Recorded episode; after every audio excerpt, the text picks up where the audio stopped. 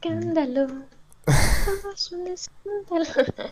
Buenos días, buenas tardes y buenas noches, ¿cómo están? Espero que muy bien, los saludamos nuevamente desde el Refugio Geek, desde aquí, desde hermosas tierras venezolanas, ¿cómo están? ¿Cómo les va? Muy bien, chamo, ¿y a vos? ¿Cómo te va? La gente que no entiende el chiste político, eh, resumido, en Colombia hubo elecciones, ganó la izquierda, en fin. Em, ¿Cómo están? Siempre es, siempre es muy bonito eh, saludar a nuestros geeks. Em, y pues nada, no vamos a hablar de política hoy, pero ello no quiere decir que sea menos polémico. Val, ¿cómo estás? Vamos a saludar a la señorita Valeria antes de empezar con el tema. Porque... Igual, vamos, a hablar de algo polémico. Eh, y bueno, ¿cómo estoy? Estoy muy bien, gracias. Eh, todo bien, todo bonito todo correcto y yo que me alegro. Eh, citando a Play todo bien, sí. Este, vamos a hablar sobre escándalos, escándalos, polémicas. No es un tema que por lo general nos guste tocar, pero teniendo en cuenta la magnitud de, la noticia como tal, pues creo que era necesaria y por esa razón eh, Jordi y yo estamos aquí para hablar sobre escándalos, polémica, Flash y Ersa Miller. Un saludo a Isabela Romero que lleva todo el mes pidiéndonos eh, Moon Knight. Eh, un abrazo caluroso y cariñoso para ella. Vamos con la intro y empezamos a hablar de este tema que está, mejor dicho, el DCU está maldito. Vamos con la intro más bien.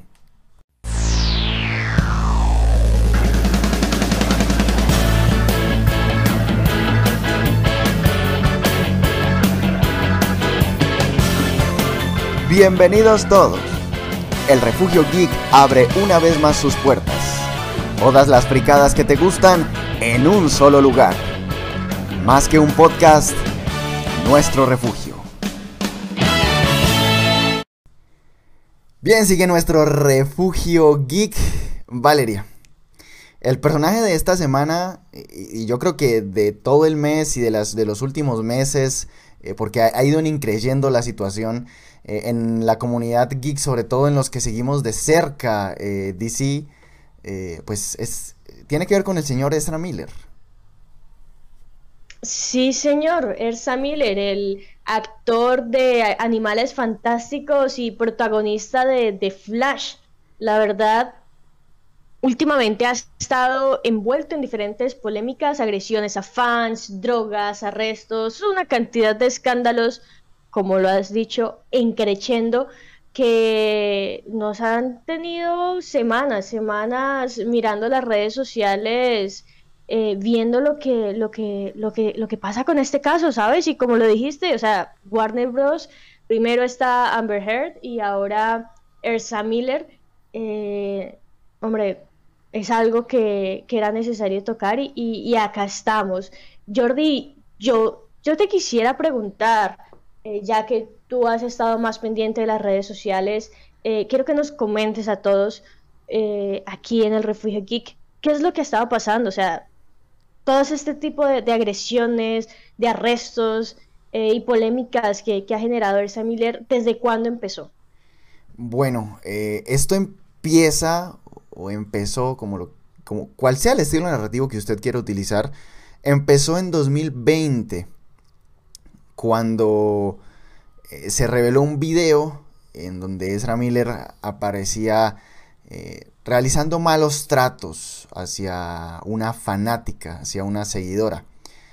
Eh, esto pues se dejó ahí, digamos que obviamente en su momento dio, dio bombo, dio polémica, fue un escándalo también, pero pues era una nimiedad teniendo en cuenta todo lo que pasó después.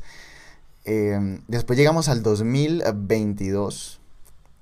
Al 2022, donde, mejor dicho, se volvió mierda esto.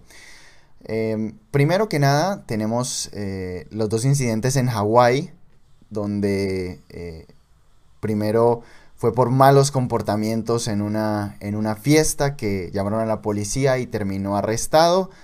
Eh, obviamente pagó su fianza pero al mes siguiente, esto ocurrió en marzo y al mes siguiente, en abril, eh, robó las pertenencias de una pareja que, que le estaba dando asilo, con lo que vivía ahí en la misma ciudad de Hawái, y fue arrestado por asalto en segundo grado. Y eh, las últimas dos que han sucedido pues en los últimos días, primero que nada es la denuncia que los padres de una activista eh, muy amiga de Greta Thunberg llamada Tocata, Tocata Irons, em, pues sus padres eh, demandaron, pusieron una demanda formal contra Ezra Miller, porque según ellos, él había utilizado métodos de coerción eh, y había pues eh, le había dado drogas a su hija cuando aún era una menor de edad. Este, este tema está un poco controvertido porque eh, Tocata ahí mismo salió en sus redes sociales pues a, defender a Ezra y a decir que sus padres y la prensa eran realmente los culpables de, de esto, pero pues este tema aún está muy, como muy en veremos. Y pues ya lo último es que Ezra Miller se convirtió en, Charles Manson prácticamente porque eh, parece que tiene una secta, presuntamente, ¿no? La palabra mágica del periodista, presuntamente, porque aloja a unas cuantas familias, entre las que se encuentran menores, dicen que hay armas eh, eh, en el lugar donde están resguardados, donde están con Ezra Miller, entonces es, es el acabose, mejor dicho. Sí, de hecho, hace unas cuantas semanas en el Instagram, que ahora ya no existe de, de Ersa Miller porque lo borró, él podía, él subía, subía algunos videos e imágenes burlándose prácticamente de las autoridades eh, que no lo encontraban. Decía cosas tipo, no me encuentran porque estoy en otro universo, ¿sabes? Haciendo alusión al tema del, multiverso. Sí, que falta de respeto. Perdón, perdón, no quería, perdón, estamos haciendo labor periodística, no quería meter mi opinión. Es, que la cuestión es, e, es, que es muy difícil eh, eh, en este caso, ya que Ersa Miller eh, protagoniza, en el caso de Jordi, pues uno de sus superhéroes favoritos, ¿saben? Y, y el ver como, como el actor al, al tener la responsabilidad de, de, estos personajes, y no solamente por eso, sino al ser una figura pública Em, comete este tipo de actos que pues que simplemente mm, desde nuestro punto de vista no hay una explicación coherente y ahí viene también el tema de, la salud mental, de cómo se encuentra Ersa eh, en este momento. Y bueno, no solamente el tema de la salud mental, sino eh, cómo se encuentra con Warner Bros. Porque hay que tener en cuenta que se supone que Ersa Miller tenía una próxima pequeña aparición em, en Animales Fantásticos, Los Secretos de Dumbledore, en donde pues él interpreta a Credence. Eh, eso es una cuestión que, que ya las fuentes eh, oficiales como Warner Bros. se pronunciaron y también frente a la película que protagoniza eh, The Flash, una película que de hecho se esperaba que fuera la línea de, conducción de, este nuevo universo DC que se está explorando y, que se tenía, pues digamos, unas expectativas altas al respecto. Jordi, eh, ¿qué han dicho las fuentes oficiales? ¿Qué ha, dicho Warner frente a todo este tipo de, polémicas que están eh, detrás y alrededor de Ersa Miller? Bueno, eh, este es un episodio que queríamos grabar, pero yo le comenté a Valeria que aún no teníamos un pronunciamiento oficial de las fuentes. Sin embargo, pues digamos que si lo estamos grabando es porque ya lo hicieron. Eh, Warner Bros., los, altos directivos de Warner Bros., no directamente David Zaslav, que sabemos que es el nuevo CEO de Warner Bros.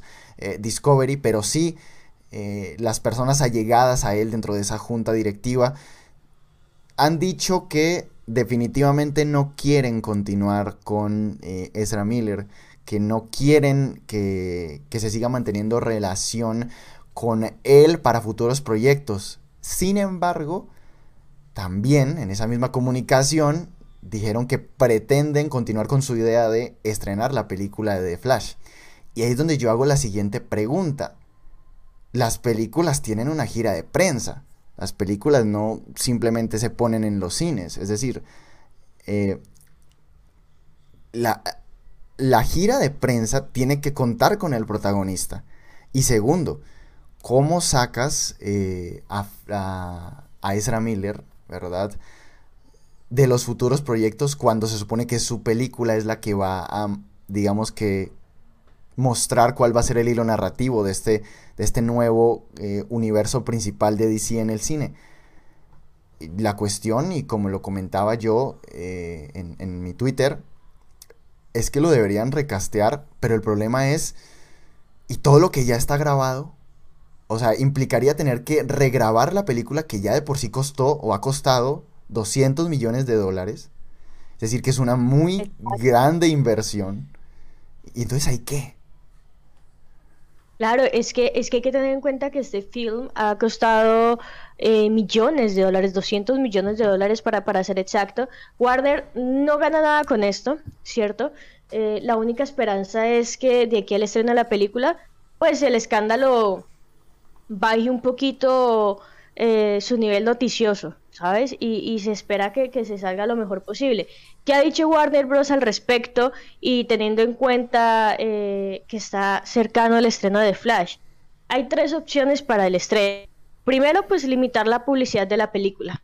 Ahí está la parte de las ruedas de prensa, eh, de los posters, de los anuncios en redes sociales. Se limita la, publicidad de la película. Tercero, tercero, segundo, perdón, estrenarla en HBO Max asumiendo pérdidas pues monetarias al respecto en HBO Max la plataforma o eh, pues hacer que salga en cines mientras se deja al protagonista en segundo plano. Esas son las tres opciones que se tienen en este momento y es lo que ha dicho eh, el CEO de Warner, pues teniendo en cuenta que, ya Ersa Miller no seguirá siendo parte del universo cinematográfico de DC. Como dices, sí sería una buena idea recastear eh, eh, el papel de, The Flash, pero pues hay que ver los números, hay que ver lo, lo que se invirtió, el dinero y el tiempo. Y, creo que es necesario que se estrene la película y ya luego de eso asumir eh, la pérdida y ver qué se puede hacer al respecto, qué se puede hacer ya con el material que, que se tiene, qué se puede hacer con, con, la película de Flash. A ver, es que, y, y la cuestión es que las tres eh, alternativas que existen, bueno, digamos que cuatro, pero saquemos de ahí recastear y hablemos únicamente de las tres que Iván nos comentaba hace un momento. Las tres alternativas que existen implican una pérdida eh, económica, bueno, excepto la, la, de estrenarla en cines, pero es que estrenarla en cines ya es como tipo, tiramos una canita al aire a ver qué sale. Mientras que las otras dos, limitar la publicidad y estrenarla únicamente en HBO Max, son ya ir a pérdida directamente. ¿Por qué? Porque si no la publicitas, eh, pues es complicado que, alguien la vaya a ver. Obviamente los fans vamos a irla a ver, pero es que eh, los estudios no viven de los fans. Si Marvel es tan exitosa es porque las películas no las van a ver únicamente los fans, la va a ver el común denominador de la gente. Entonces, si no va el común, con común denominador de la gente y solamente vamos los fans, pues es un desastre económico. Y pues, eh, y si la estrena solo en HBO Max, pues la va a ver todo el mundo, pero las reproducciones en HBO Max no dan plata. Lo que dan plata son las suscripciones. Entonces, es una verdadera encrucijada en la que se encuentra David Zaslav en este momento. Y, yo, y, la, verdad es que es muy curioso porque eh, el señor entró a ser director de esta empresa hace tres meses. O sea... Y todos los que, que le han tocado, ¿no? Primero el fallo contra Amber y, ahora, pues lo que está pasando con Ersa Miller, no debe ser nada fácil eh, ser parte de los directivos de, Warner Bros. en este momento. No, en definitiva no. La verdad es que yo no sabría qué hacer porque de las tres opciones que existen, está complejo. Sí, sí, la verdad está compleja. Yo, yo creo que me iría por la de limitar la publicidad, ¿sabes? listo, limitemos la publicidad un poquito, supongo que intentemos ganar frente a las personas que quieran ver el film simplemente para ver, bueno, por el tema de la polémica y esto, puede ser hasta que la polémica, pues hasta la polémica le pueda dar, no es la mejor publicidad, pero sí se está dando a conocer que este actor que está envuelto en este tipo de situaciones, pues pronto, pues va a ser parte de, una película del universo DC, ¿sabes? Sí, porque de hecho los titulares, los titulares dicen eso, dicen eh, eh, Ezra Miller, la polémica estrella de The Flash, o sea, no es indiferente que, que en, los, en los titulares se cita es porque no es indiferente el hecho de que va a formar parte de, esta película y que ya forma parte de este universo. Y lo otro, pues yo la estrenaría en HBO Max para que las personas que quieran verse la película, pues paguen la suscripción a la plataforma y pues de ahí se genere ya sea un ingreso, bueno, ingreso entre comillas, ¿saben? Eh, yo creo que esas son las dos opciones, esas son las dos opciones más factibles y, más teniendo en cuenta que, que, ya se grabó, que ya está terminada la película y que se gastaron 200 millones de dólares en eso económicamente sí. La cuestión va a ser después eh, la parte narrativa. Que yo creo que, que, esa, que esa no, no se contempla tanto porque al fin y al cabo eh, esto es una empresa. O sea... Claro, ahí se puede hacer, ahí se puede jugar de diferentes maneras con, con la narrativa y, más teniendo que, Flash, no sé, pueden decir que al final de la película el Flash de Ersa Miller se perdió, como se supone iba a pasar con el Flash de Grant Gustin en Crisis en Tierras Infinitas, que se perdía y no se volvía a saber nada más de él y probablemente pueda ser, digo yo, si quieren, aquí les estoy dando ideas, Warner Puede ser que él en un intento, no sé, tal vez con la cantidad de tomas que tienen, puedan editar el final. No sé si sea posible o no, estoy hablando desde la ignorancia de, de, lo que tengan en este momento eh, de la película. Y puedan, o puedan empezar la siguiente película de Flash diciendo que él simplemente se perdió intentando salvar a alguien, no dándole un final trágico, sino a pesar de, del papel en la vida real que, está cumpliendo Ersa Miller en este momento, pues no darle ese mismo, esa misma connotación al, personaje, a Flash. Eh, entonces, darle un, final y decir que empieza o que de otro universo llega otro Flash. Y ahí vienen eh, los posibles actores sustitutos que algunos fans en Twitter ya están comenzando a nombrar para la siguiente película. Que entre esos pues está nada más y nada menos que Grant Gustin, quien hace de Barry Allen en eh, el universo DC de la televisión.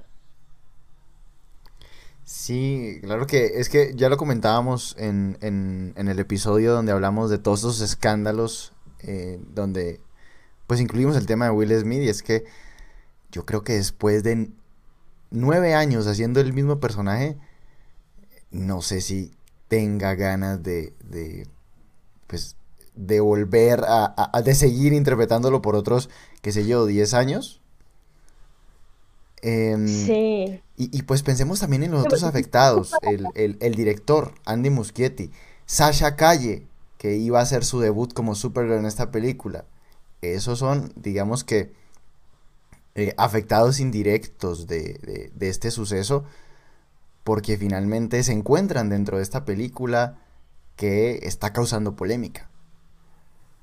Aunque sabes, o sea, uno de los comentarios que, realizó el CEO de, la producción de Warner es que se puede dejar en un segundo plano al protagonista. Y, y, uno, por ejemplo, en la publicidad, parte de la publicidad que, se ha medio mostrado, eh, aparece el logo de Flash y eh, este se combina con el logo de Supergirl. Puede ser que esta tal vez sea una oportunidad para darle un papel protagónico a Supergirl, a pesar que se supone iba a ser su debut en un, rol secundario. eh, se le podría dar ese, ese protagonismo, ¿sabes? Y dejar en un segundo plano de Flash y de ahí buscar la manera de, de darle un final, un buen final.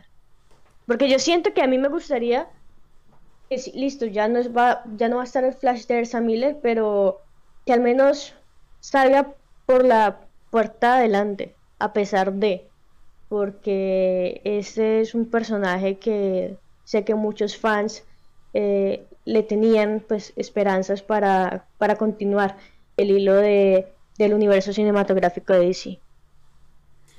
¿Y si se marcan un Animales Fantásticos, los secretos de Dumbledore, y sin ninguna explicación narrativa simplemente ponen otro actor? Porque pues es lo que hicieron con Johnny eh, Depp. No, no, en este, en este, digamos que con Johnny Depp no pasaba nada, porque hay que tener en cuenta que Grindelwald podía cambiar de forma. Entonces él tenía esa habilidad y pues ahí se da una explicación razonable. bueno, en ese sentido hay un montón de arcos en los cómics eh, en donde pueden hacer algo muy similar. O sea, por ejemplo, la vez que eh, Io Barzón, el Flash reverso, tuvo la cara de Barry Allen y Barry tuvo otra. O sea, si, nos ponemos en esas, realmente hay, un montón de referencias narrativas eh, en los cómics. O sea, y, por qué planteo la, posibilidad? Porque pues estamos hablando de la misma empresa, de Warner. Obviamente ya, no, es la, ya no es la misma Warner Media, sino que ahora es Warner Bros. Discovery, que tiene a otra persona al frente, pero pues eh, es una cosa que hay que plantear. hay, hay, muchas maneras de, de, poder jugar con, con, la línea narrativa, a pesar de que Ersa sea pues el rol principal, o sea, hay muchas maneras de, de jugarlo. Eh, y eso que en Animales Fantásticos él era un personaje, pues comenzó siendo dentro de por decirlo así, un antagónico y ya fue perdiendo como eh, posición dentro de los roles. Y, si se llega a hacer otra de Animales Fantásticos, la verdad no hay ni siquiera problema con ello, porque se sabía que Credence, quien es el, el personaje que interpretaba Ersa, pues al final de, spoiler, de la última película estaba muriendo, prácticamente. Entonces, pues se puede presentar en la siguiente como que ya murió porque no mostraron como esa escena. Entonces, sí, ahí hay muchas maneras, hay muchas maneras de, poder lidiar de manera narrativa. Otra cosa es la parte económica. Creo que esa es la que más le debe estar afectando en este momento a, los ejecutivos. Sí, yo, yo creo que sí. Eh, pues vale, yo creo que ya em, hemos más o menos eh, hecho un recorrido por el tema por lo que se podría hacer. Eh, yo creo que en definitiva es una... Sea como sea, va a generar una pérdida económica. Pobre David Sadler. Eh, podía ser nuestro No Way Home, pero... Este imbécil. Em, vamos, yo creo que ya con nuestras... Eh, nuestra opinión en sí, como fans, ya de, de, Ya no hablemos, pues no, todo ese tema, no, economía, no. Simplemente como frikis o como geeks que estaban esperando la película. Empieza tú y luego yo vomito toda la bilis. Vale, bueno, mm, en este caso mi opinión, la verdad me da bastante tristeza y más teniendo en cuenta cómo, cómo venía creciendo eh, los superhéroes de, de, DC, que poco a poco se, se habían visto un tanto opacados por Marvel.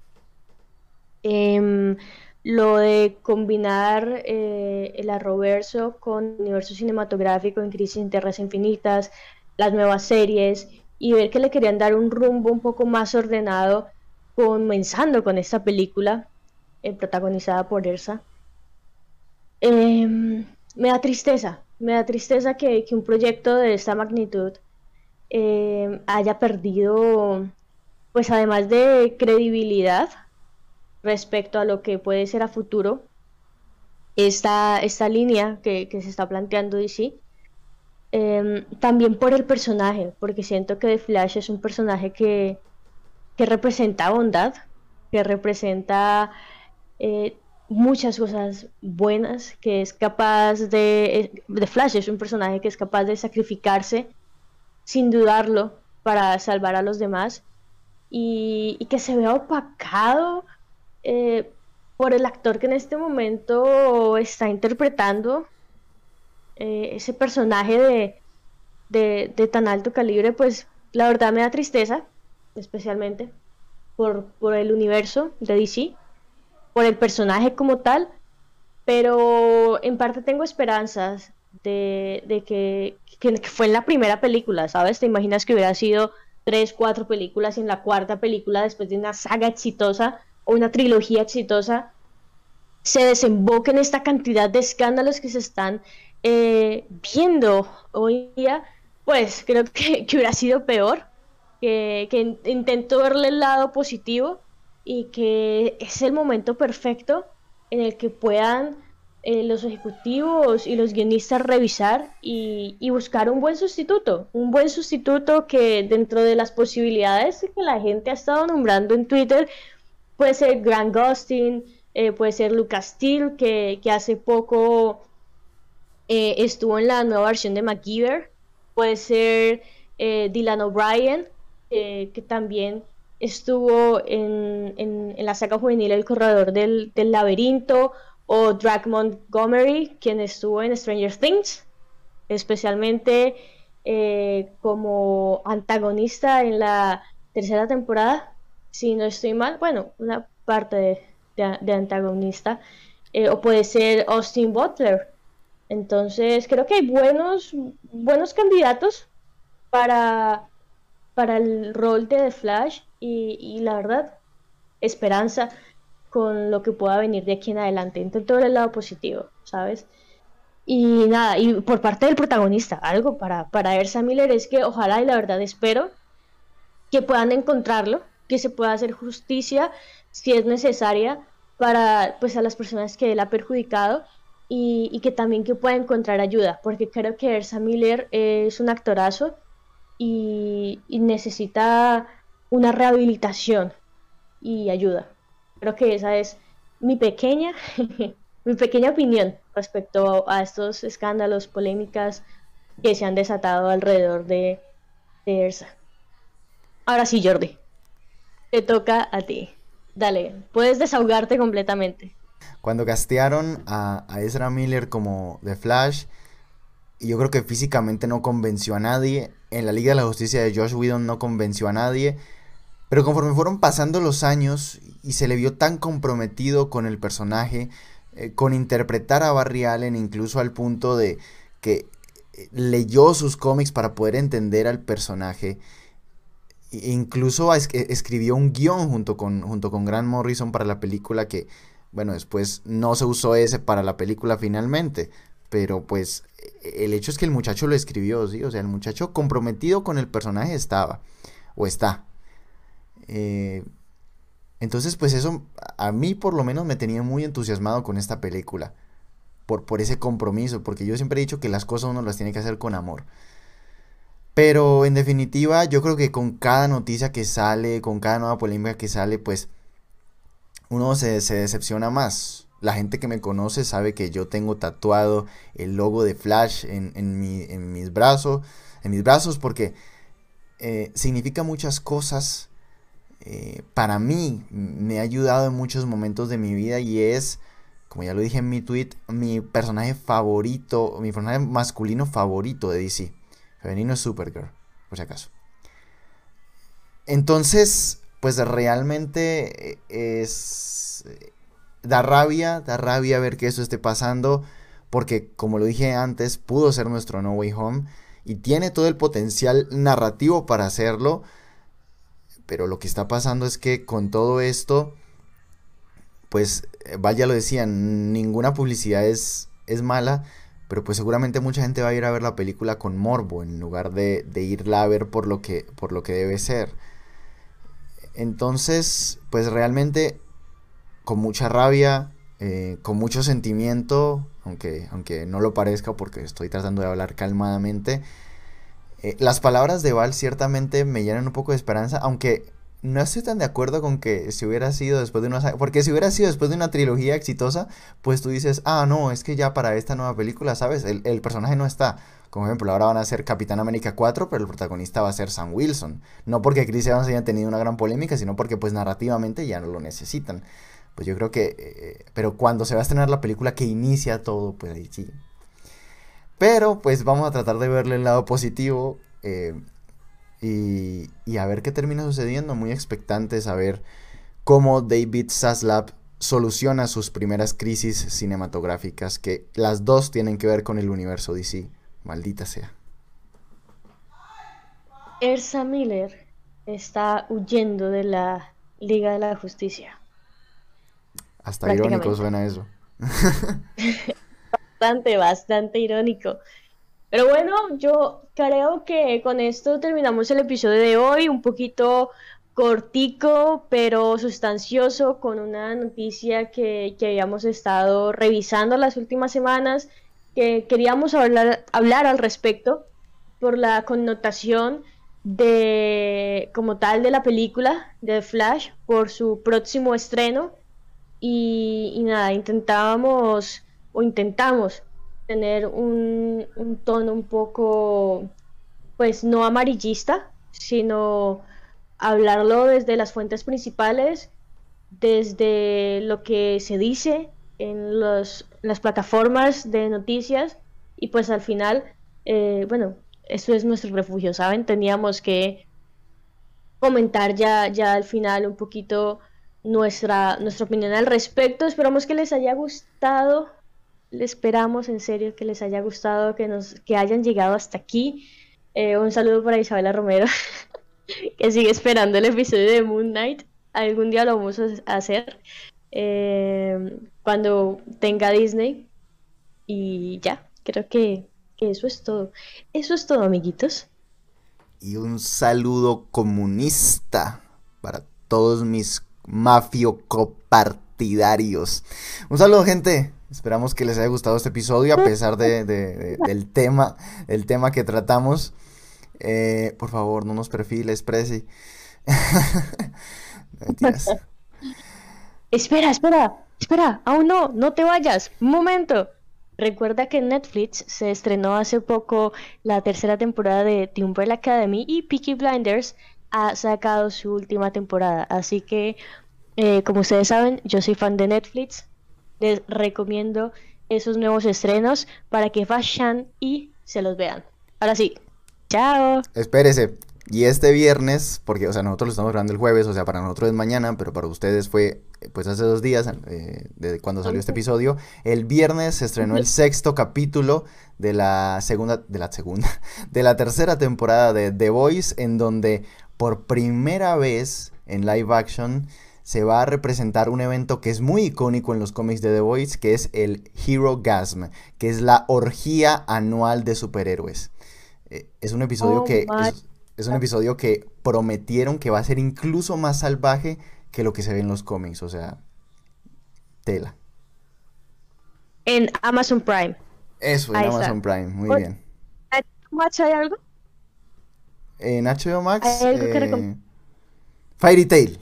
Fairy Tail no es un estreno, pero pues eh, primer, las primera vez que en mucho tiempo que la tenemos en un servicio de streaming legal en Latinoamérica. Legal, porque siempre era en ¿cuál? Anime TV, Anime TV. sí.